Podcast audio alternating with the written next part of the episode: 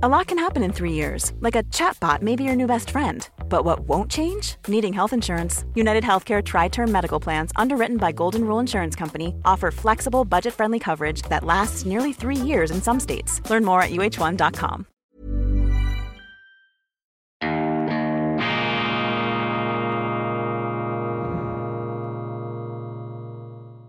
Grüezi miteinander. Einen wunderschönen guten Morgen, meine sehr verehrten Damen und Herren. Ich darf Sie herzlichst begrüßen bei Weltwoche Daily, die andere Sicht. Unabhängig, kritisch, gut gelaunt am Montag, dem 30. Mai 2022. Schön sind Sie dabei. Unsere letzten beiden Sendungen haben gigantische Einschaltquoten erzielt. Vielen herzlichen Dank dafür und ich werde heute alles daran setzen, um die Intensität hochzuhalten und um unserem Anspruch nachzuleben, gerecht zu werden, dass man sich nach der Sendung besser fühlen sollte als vorher, obwohl wir nichts ausblenden und nichts beschönigen. Der Geist unerschütterlicher Zuversicht durchweht. Weltwoche Daily. Und er wird natürlich arg strapaziert und herausgefordert, denn wir haben Krieg, wir haben eine Wirtschaftsrezession, wir haben Scheidungen zwischen Johnny Depp und Amber Heard, wir haben allerlei unerfreuliche Meldungen, die hier zu verarbeiten sind, aber nichtsdestotrotz, wir bleiben optimistisch, wir bleiben zuversichtlich, denn alles, was sich die Menschheit an Problemen selber eingebrockt hat, das kann sie auch wieder lösen, ausbrocken, einrenken. Das ist äh, die historische Erfahrung, das ist nicht Zweckoptimismus.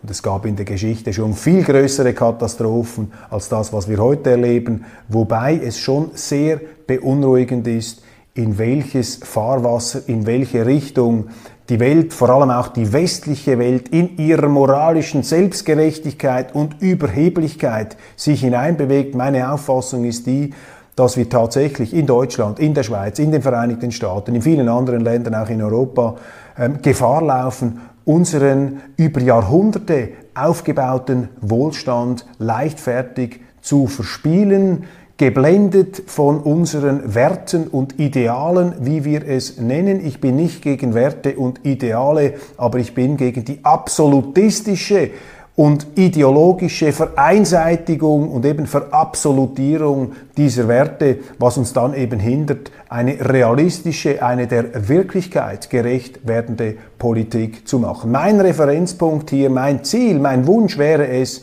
dass die Welt in friedlicher Koexistenz lebt. Das ist nicht einfach ein frommer Wunsch in dem Sinn, dass ich sage, ich wünsche mir eine Welt ohne Kriege. Das wäre schön, aber da müssten alle Länder wie die Schweiz sein, Kleinstaaten und neutral. Dann hätten wir keine Kriege. Aber das äh, gibt es nicht. Wir haben Großmächte, wir haben von Mächten dominierte Räume, Rivalitäten und Auseinandersetzungen. Das gehört zur tragischen Natur des Menschen, ähm, die auch zu allerlei Großartigkeiten in der Lage ist, und zwar nicht nur in den Vereinigten Staaten oder in Europa, sondern auch in anderen Weltgegenden. Friedliche Koexistenz, das heißt für mich, dass vor allem auch die Großmächte, die großen Blöcke einigermaßen friedlich und sachlich zusammenarbeiten im Interesse, im unmittelbaren Interesse der Schweiz und auch der Europäischen Union, Europas, ist natürlich eine solche Welt. Wir wollen nicht zurück in den Kalten Krieg, wo es eine Konfrontation gibt zwischen den Amerikanern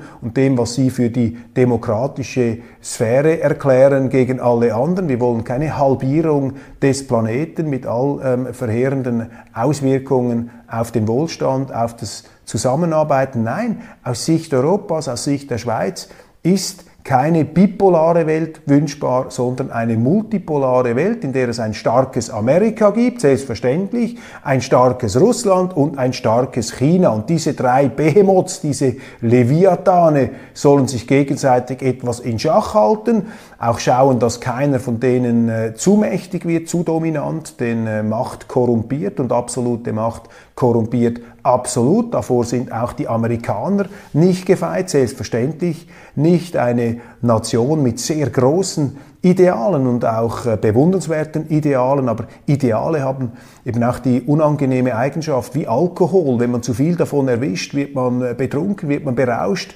und äh, verhält sich dann sehr, sehr unvorsichtig und auch unfreundlich, je nach ähm, fallweiser Anwendung. Und deshalb ist es aus Sicht der Freiheit, aus Sicht der Vielfalt, aus Sicht auch der Demokratie natürlich ganz wichtig, dass wir hier ähm, ein Machtgleichgewicht haben, eine Balance of Power. Das ist kein Idealzustand, meine Damen und Herren. Natürlich wäre es am schönsten, wenn alle wie die Schweiz wären und es herrschte Friede, Freude, Eierkuchen. Selbstverständlich, aber das ist nicht zu erreichen. Zumindest sehe ich da den praktischen Weg nicht. Deshalb ist die am wenigsten schlechte Variante, die wir haben, eine Welt der Machtbalance, ein Gleichgewicht der Kräfte.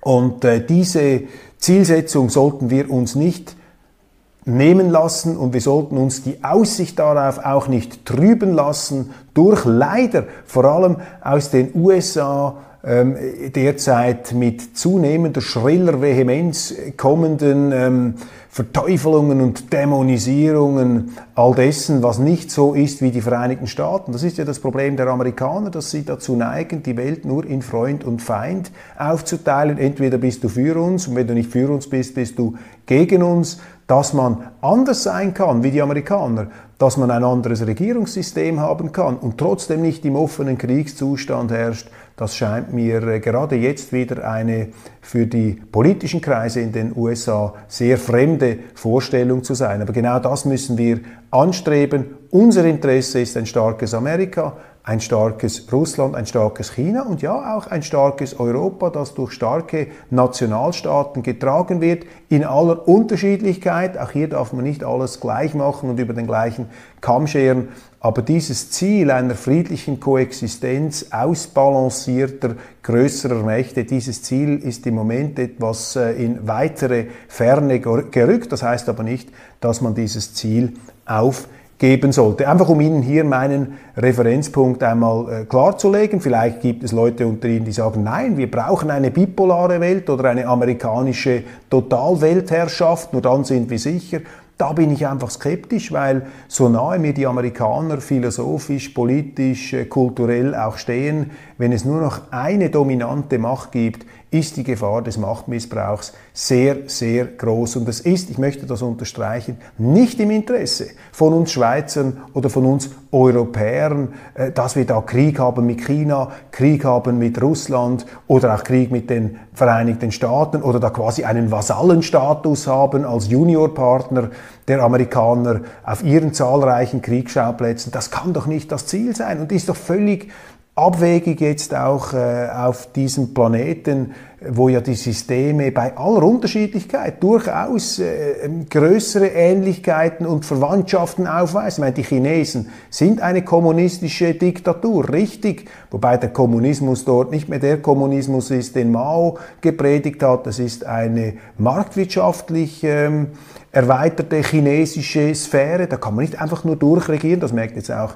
Xi Jinping. Also die Marktwirtschaft hat dort Fuß gefasst. Auch Russland, das sind nicht mehr die Kommunisten, die Bolschewisten, die Europa und den Rest der Welt in Angst und Schrecken versetzt haben. Natürlich entspricht Putin nicht unseren Vorstellungen eines lupenreinen Demokraten. Und Leute, die das behauptet haben, die sind ja dann zu Recht etwas abgestraft worden für solche unvorsichtigen Aussagen. Aber ich weigere mich auch bei dieser Totalverteufelung Putins mitzumachen, bei diesem schwarzen Schwarz-Weiß-Bild, das sich auch der ukrainischen Propaganda eins zu eins ausliefert. Das kann doch nicht das Ziel, das kann nicht äh, die Vernunft sein. Wir müssen hier wieder zu einem balancierten, zu einem ausgewogenen Bild zurückkommen. Die Medien tragen da herzlich wenig dazu bei, auch in der Schweiz. Ich habe gerade gesehen, die NZZ wieder wirklich die Nahkampfwaffe des Pentagon, äh, kürzlich ein Leitartikel, wo sie sagen, wir müssen noch mehr Waffen in die Ukraine liefern, wir müssen den Ukrainern helfen, diesen Krieg zu gewinnen. Nein, die Konsequenzen wenn man jetzt hier die Atommacht Russland über die Klippen stoßen möchte, die sind so gravierend, ich möchte sie gar nicht ausmalen. Also die Medien heizen die Konfliktstimmung an. Die Medien sind hier auch in diesem bipolaren, in diesem konfrontativen, in diesem streitsüchtigen Rausch ähm, betrunken, berauscht von dem, was sie für die Ideale der westlichen Welt halten, Klammer auf, Ideale, die man während der Corona-Pandemie aber selber nicht so ernst genommen hat und auch immer weniger ernst nimmt, wenn ich daran denke, Meinungsäußerungsfreiheit, auch in der Europäischen Union, in den Vereinigten Staaten, Twitter-Zensur und so weiter. Also anstatt immer nur predigend und maßregelnd sich aufzuplustern, könnten wir doch im Westen etwas selbstkritischer auch unsere Situation hier beurteilen. Und ich plädiere einfach dafür, dass wir uns wieder für mehr Verständigung ähm, engagieren, dass wir versuchen, hier wieder Brücken zu bauen, als Brücken abzufackeln. Das ist das, was wir tun, aber leider, ähm, es läuft jetzt in diese Richtung. Und das bringt mich zur ersten und vielleicht wichtigsten Nachricht des Wochenendes. Meine Damen und Herren, ähm, dicke Post aus China. Die Chinesen wollen dann den Freihandelsvertrag, das Freihandelsabkommen zwischen China und der Schweiz nicht mehr weiterentwickeln. Wir haben daran gearbeitet. Die Schweiz war ein Pionier äh, des äh, Freihandels mit China. Die Schweiz ist sowieso eine Art diplomatischer Pionier im Umgang mit China, sehr früh diplomatische Beziehungen aufgezogen. Jetzt haben die Chinesen gesagt, stopp, da machen wir nicht mehr weiter.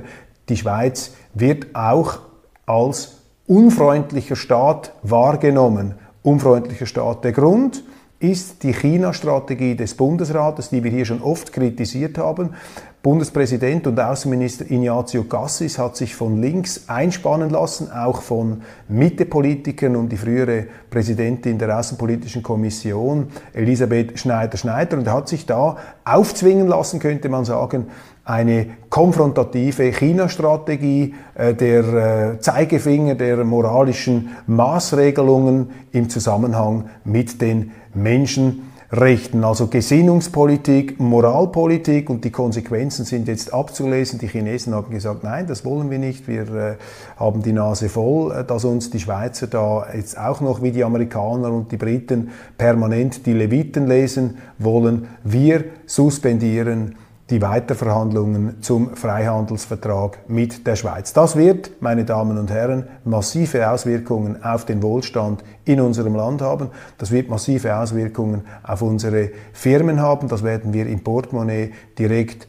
spüren, nachdem die Schweiz bereits mit dem Neutralitätsbruch gegenüber Russland sehr viel Unsicherheit gesät hat, äh, was die rechtsstaatliche Stabilität, auch die Eigentumsgarantie in der schweizerischen Eidgenossenschaft angeht. Also die politische Klasse in diesem Land, lassen Sie mich das unmissverständlich zum Ausdruck bringen, ist im Begriff, die Schweiz abzuschaffen, beziehungsweise das, was die Schweiz in meinen Augen ausmacht, Unabhängigkeit, Eigenständigkeit, erdbebensichere Rechtssicherheit, Eigentumsgarantie und Demokratie und natürlich auch Neutralität. Und Neutralität heißt außenpolitische Zurückhaltung, stille Sitzen sich auch nicht permanent in die inneren Angelegenheiten anderer Länder einmischen wollen. Natürlich kann man die Menschenrechtssituation in China kritisieren. Das darf auch jeder tun in der Schweiz, je nach seinem Einblick in die Faktenlage. Aber der Staat Schweiz sollte das nicht tun, denn dadurch wird er zu einem innenpolitischen Faktor oder könnte das werden,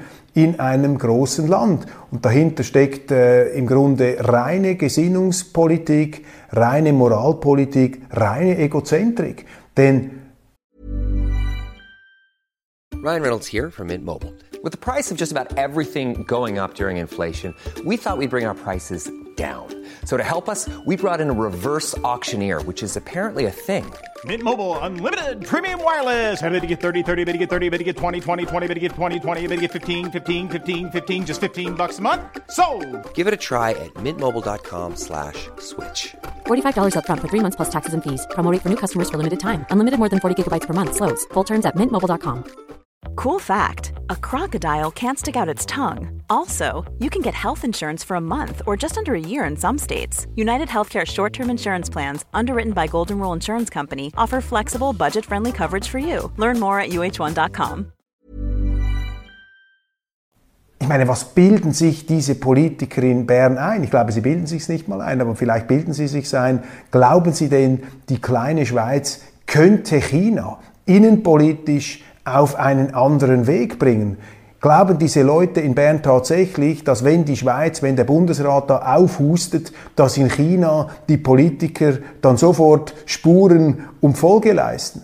Das bringt doch nichts. Es ist geradezu kontraproduktiv, weil man dadurch das aufgehäufte Vertrauen, das die Schweiz in vielen Jahrzehnten aufgebaut hat, verspielt, weil man den Chinesen mit der genau gleichen Arroganz äh, gegenüber auftritt, wie das ohnehin der Westen seit vielen Jahrhunderten tut. Und die Schweiz hatte hier eine Sonderstellung, weil sie das eben nicht gemacht hat. Man hat auch nicht geschwiegen, man hat mit den Chinesen auch das Gespräch gesucht, aber eben nicht öffentlich, nicht mit einer brüskierenden ähm, Gesichtsverluststrategie, die auf Konfrontation, auf moralische Bevormundung gebürstet ist. Und jetzt bekommt Ignazio Cassis, der Bundespräsident, dafür die Quittung. Ja, er hat sich instrumentalisieren lassen. Ähm, dahinter stehen natürlich Kräfte um den SP, den linken Außenpolitiker Fabian Molina. Meine, man muss sich das einmal vor Augen halten. Ein Fabian Molina, der in seinem Leben vermutlich noch nie einen Bleistift oder ein Salatblatt verkauft hat, der direkt von der Schulbank in die geschützte Werkstatt des Bundeshauses gewechselt ist. Ich weiß nicht, ob er jemals wirklich konfrontiert war mit marktwirtschaftlichen Realitäten. Solche Leute werden jetzt zu Freihandelsdirigenten oder Freihandelszerstörern in der Schweiz. Und äh, das ist im Grunde das Sinnbild der Schwäche auch der bürgerlichen Politik in diesem Land. Denn solche Molinas gibt's immer. Aber der Fehler, die Verantwortung liegt hier natürlich beim zuständigen, freisinnigen Bundesrat Ignazio Cassis, beim Außenminister, der eben diesen falschen Direktiven Folge leistet, der sich das eben aufschwatzen lässt, aufzwingen lässt, vielleicht auch von Mitarbeitern in seinem eigenen Departement. Aber da brauchen Sie dann eben halt einen Bundesrat, der standhaft ist, der Rückgrat hat, der Nein sagen kann und der auch Widerstand leisten kann der Verwaltung. Wir brauchen doch keinen, äh, kein Chamäleon da oben, das automatisch die Umgebungsfarben äh, annimmt und bei jedem Windhauch einknickt. Und das Problem hier bei äh, dem Bundespräsidenten ist natürlich verschärft noch dadurch, dass er um seine Wiederwahl fürchtet. Und nachdem er der SVP geholfen hat beim institutionellen Rahmenabkommen mit der Europäischen Union und davon links stark kritisiert wurde, ist er jetzt natürlich eine Art äh, Erfüllungsgehilfe linker Forderungen geworden. Sie sehen also, wie hier die äh, wankelmütige, schwankhafte innenpolitische Position eines Außenministers die Stellung der Schweiz in der Welt gefährdet, aber eben nicht nur die Stellung, wenn es nur um das Ansehen und um, die, um das Image ginge, wäre uns das ja egal, aber das wird ganz konkrete, schmerzhafte Auswirkungen haben auf unseren Wohlstand, auf unsere Wirtschaft und deshalb ist es wichtig, dass man das hier deutlich ausspricht, damit die Leute vielleicht auch im Gespräch, wenn sie einmal mit Herrn Gassis oder mit Exponenten der FDP darüber diskutieren wollen, dass sie ein paar Argumente haben, um hier entgegen zu wirken. In die gleiche Richtung geht ein Entscheid des Bundesstrafgerichts. Das Bundesstrafgericht hat Russland zum Unrechtsstaat erklärt, mit dem man keine Rechtshilfe mehr ähm, austauschen möchte, keine Rechtshilfe mehr an Russland.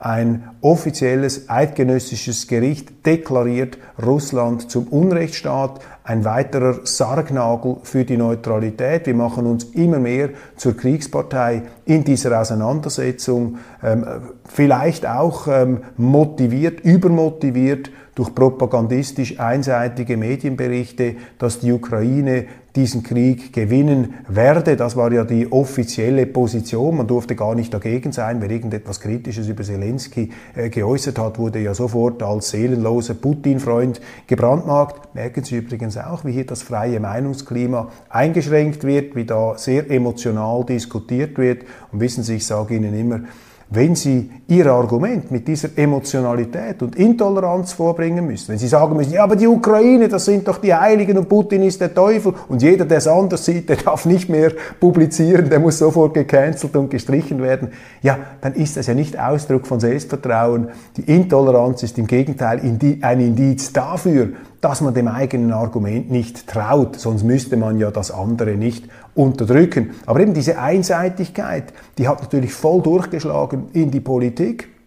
Dass die Leute einseitig unterwegs sind, da mache ich niemandem einen Vorwurf. Aber die äh, politischen Instanzen sollten hier eine gewisse Distanz walten lassen und sollten auch das übergeordnete Interesse unseres Landes nicht gleich preisgeben. Aber man hat sich hier eben ausgeliefert, dieser sehr, sehr einseitigen Sicht auf den Krieg. Auch die Jubelmeldungen aus Kiew, äh, Zelensky als äh, der große militärische äh, Kämpfer und Sieger gegen die massiv überlegene russische Armee. Man hat das geglaubt und sich da eben auch mit einer sehr, sehr großen Schlagseite, Einseitigkeit zur Kriegspartei in dieser Auseinandersetzung machen lassen. Nun also dieser Gerichtsentscheid, da geht es in die genau gleiche Richtung weiter. Tatsache ist, und da häufen sich jetzt die Aussagen, ich habe auch darüber gesprochen, der deutsche ähm, angesehene äh, Kriegsforscher Herfried Münkler hat es gesagt, nun ein neuer ähm, Beobachter, Carlo Massala, ebenfalls äh, ein Strategieexperte,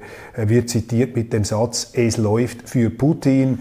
Man hat da eine neue Strategie beobachtet, beziehungsweise neues Vorgehen der russischen Truppen. Sie erreichen ihre Ziele, nehmen Stadt um Stadt ein und äh, das sind hier die Realitäten am Boden, nachdem man uns jetzt äh, wochenlang versucht hat einzureden, dass der Zusammenbruch der russischen Streitkräfte nur noch eine Frage der ähm, Zeit, eine Frage von Stunden sei. Sie erinnern sich, ich habe hier immer gesagt, passt auf mit diesen Propaganda-Erzählungen. Ich kann mich äh, erinnern, beziehungsweise ich habe in Büchern gelesen, dass es sehr ähnlich gewesen sein muss im Vietnamkrieg bis 1968. Die Amerikaner haben da eine Jubelmeldung nach der anderen in die USA geschickt und das äh, Volk gleichsam abgerichtet auf eine baldige Siegesmeldung und dann plötzlich kam diese Tet-Offensive 1968, heillose ähm, Zerrüttung in Hue, der alten Kaiserstadt, äh, sind da die südvietnamesischen Kräfte weggeschmolzen, die Amerikaner in höchster Bedrängnis, sogar in Saigon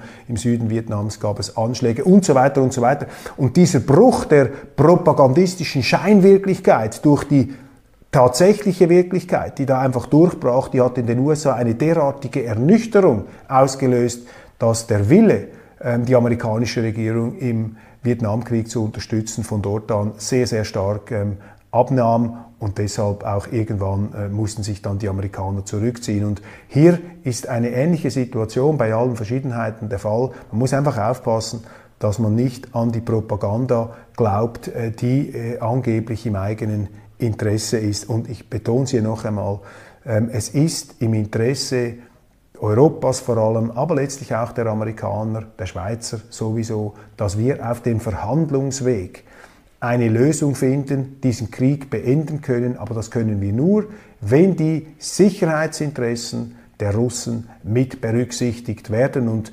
Dämonisierung kann kein Strategieersatz sein, kein Denkersatz. Aber leider ist es das in weiten Teilen der Politik und fast ausnahmslos in den Medien. Balthasar Glättli, der Präsident der Grünen, fordert eine Sondersteuer für Kriegsgewinner in der äh, Ukraine, in der Schweiz. Also das ist hier die linksverbrämte Jagd auf Oligarchen und wohlhabende Russen, die von linker Seite, von grüner Seite befördert wird. Wir werden solche Forderungen sicherlich in den nächsten drei Wochen verschärft hören, denn dann findet statt die Sommersession der Eidgenössischen Räte in Bern. Da wird es unter anderem um solche Themen gehen. Stichwort Neutralität, das möchte ich noch anfügen. Großes Thema in, ähm, im Tessin, in der Südschweiz, ist diese sind die Zelensky-Festspiele, Bundespräsident Ignazio Cassis Zelensky-Festspiele in Lugano, eine große Ukraine-Konferenz, wieder total einseitig besetzt. Die Russen sind nicht dabei, viele NATO-Staaten, ein weiterer Sargnagel für die Neutralität. Ja, diese Konferenz ist schon früher aufgegleist worden, da ging es äh, schon vor dem Krieg darum, der Ukraine beim Aufbau auch demokratischer Institutionen zu helfen. Aber jetzt mitten im Krieg, nach dem World Economic Forum, das ja auch ein ein, ein, ein Gewaltsignal, ein Donnerschlag der Nichtneutralität war und den Russen vor Augen geführt hat, dass diese Schweiz immer tiefer sich verstrickt in diese Einseitigkeit, immer mehr zur Kriegspartei, zur antirussischen Partei wird. Das wird natürlich noch einmal bekräftigt, wird noch einmal hochgefahren. Und was ich höre hier auch aus der Südschweiz ist, dass immer mehr wohlhabende Ausländer, Russen natürlich, aber nicht nur, auch Leute aus dem Mittleren Osten, abreisen aus der Schweiz, weil sie unserem Land nicht mehr trauen. Und das sind ganz gefährliche Entwicklungen, wenn sie denn tatsächlich sich bestätigen sollten. Das ist anekdotische Evidenz. Ich kann das nicht äh, unterschreiben, das höre ich hier. Vielleicht sind da auch präventive Befürchtungen darunter, aber das geht doch nicht. Wir können es doch nicht zulassen, dass die Schweiz nicht mehr als neutral gesehen wird, als nicht mehr verlässliches Land mit einer stabilen Rechts- und Eigentumsordnung. Aber das ist genau die Entwicklung, in der wir drin sind, aufgrund des Opportunismus der Politiker. Und die gute Nachricht, die einzig gute ist, dass zum Glück die Politiker in der Schweiz nicht die obersten Chefs sind, sondern das sind Sie, meine Damen und Herren, das sind die Stimmbürger, das sind die Wähler.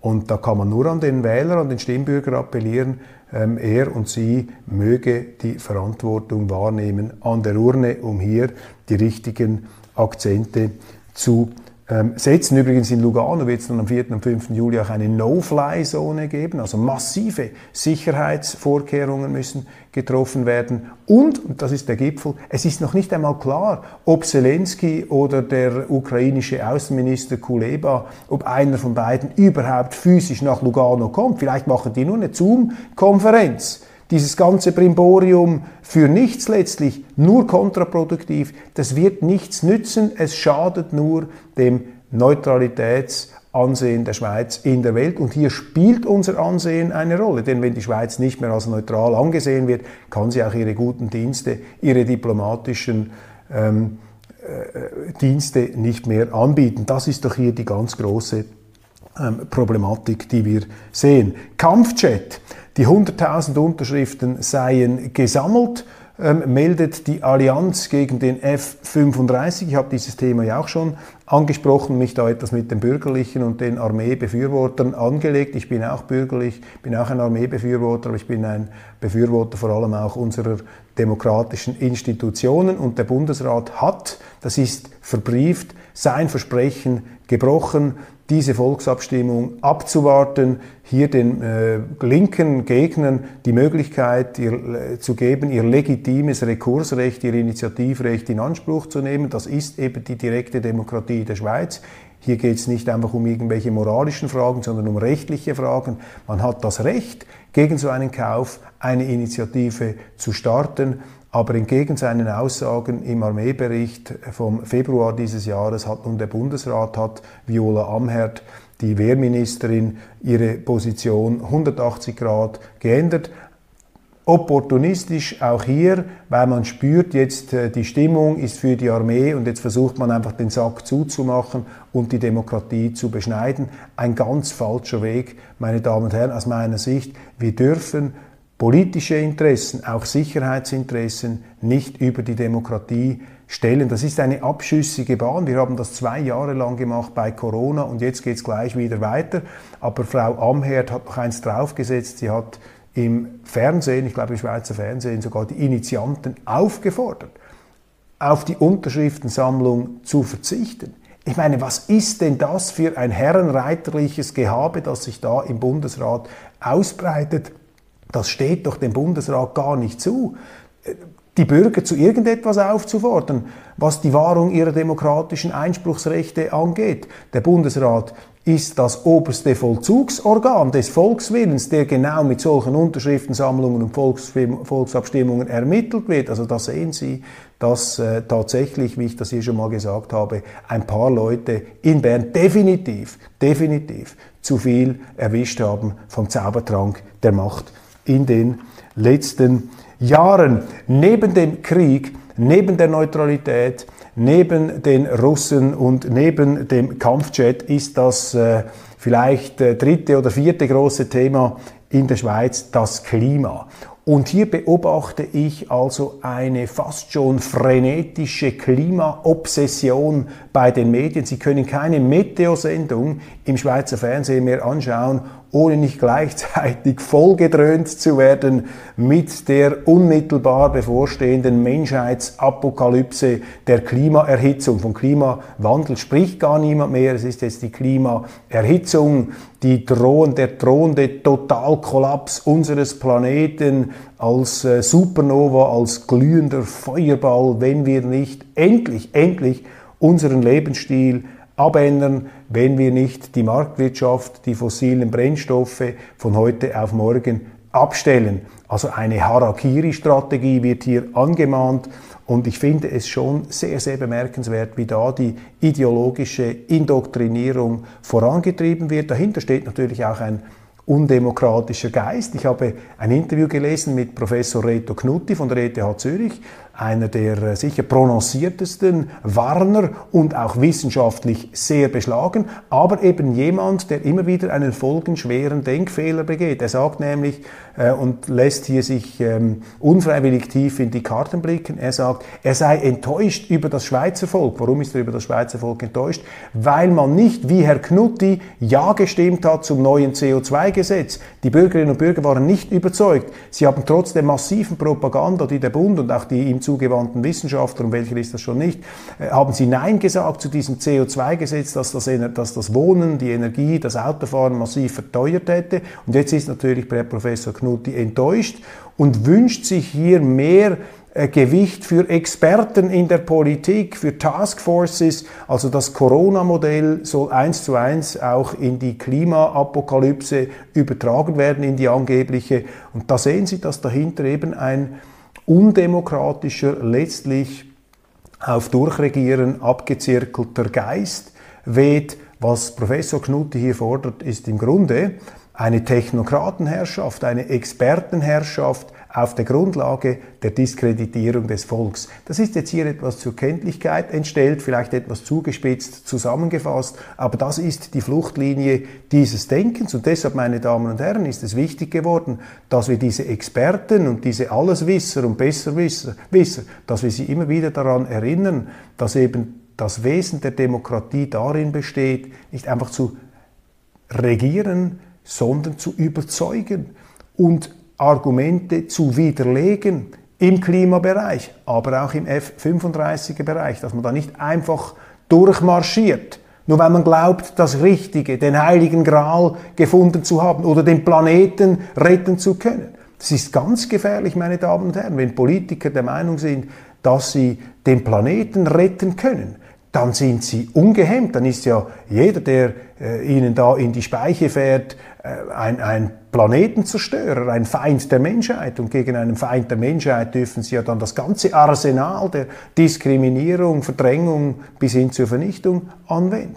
Das ist hier die geistige Bahn, die abschüssige, auf der man sich bewegt. Und deshalb, äh, meine Damen und Herren, äh, unterstreiche ich mit einer gewissen Emphase, dass wir gerade jetzt in diesen emotional aufgepeitschten Zeiten, wo eine Katastrophe die andere zu jagen scheint, dass wir dort jetzt nicht einfach das Kind mit dem Bade ausschütten, sondern dass wir an den gewachsenen und auch äh, tragenden Pfeilern unserer Zivilisation, der Demokratie, dem Rechtsstaat, dem Eigentum zwingend festhalten und uns nicht davon abbringen lassen.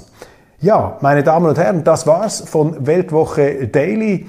Ich äh, bin schon durch, bevor ich mich da endgültig ins Feuer rede. Ich freue mich, wenn Sie da morgen wieder dabei sind. Dann aus Bern werde ich Ihnen etwas berichten können, hoffentlich, äh, was an der äh, Session passiert ist, was sich da abzeichnet. Auf jeden Fall freut es mich, wenn Sie hier dabei sind, uns gute Wertungen geben, uns auch abonnieren, sei es auf YouTube oder sei es bei Weltwoche Online. Viele attraktive Angebote machen Sie da mit und äh, ist doch gut, wenn immer mehr Leute hier an diesem offenen Gesprächskreis teilnehmen können. Alles Gute.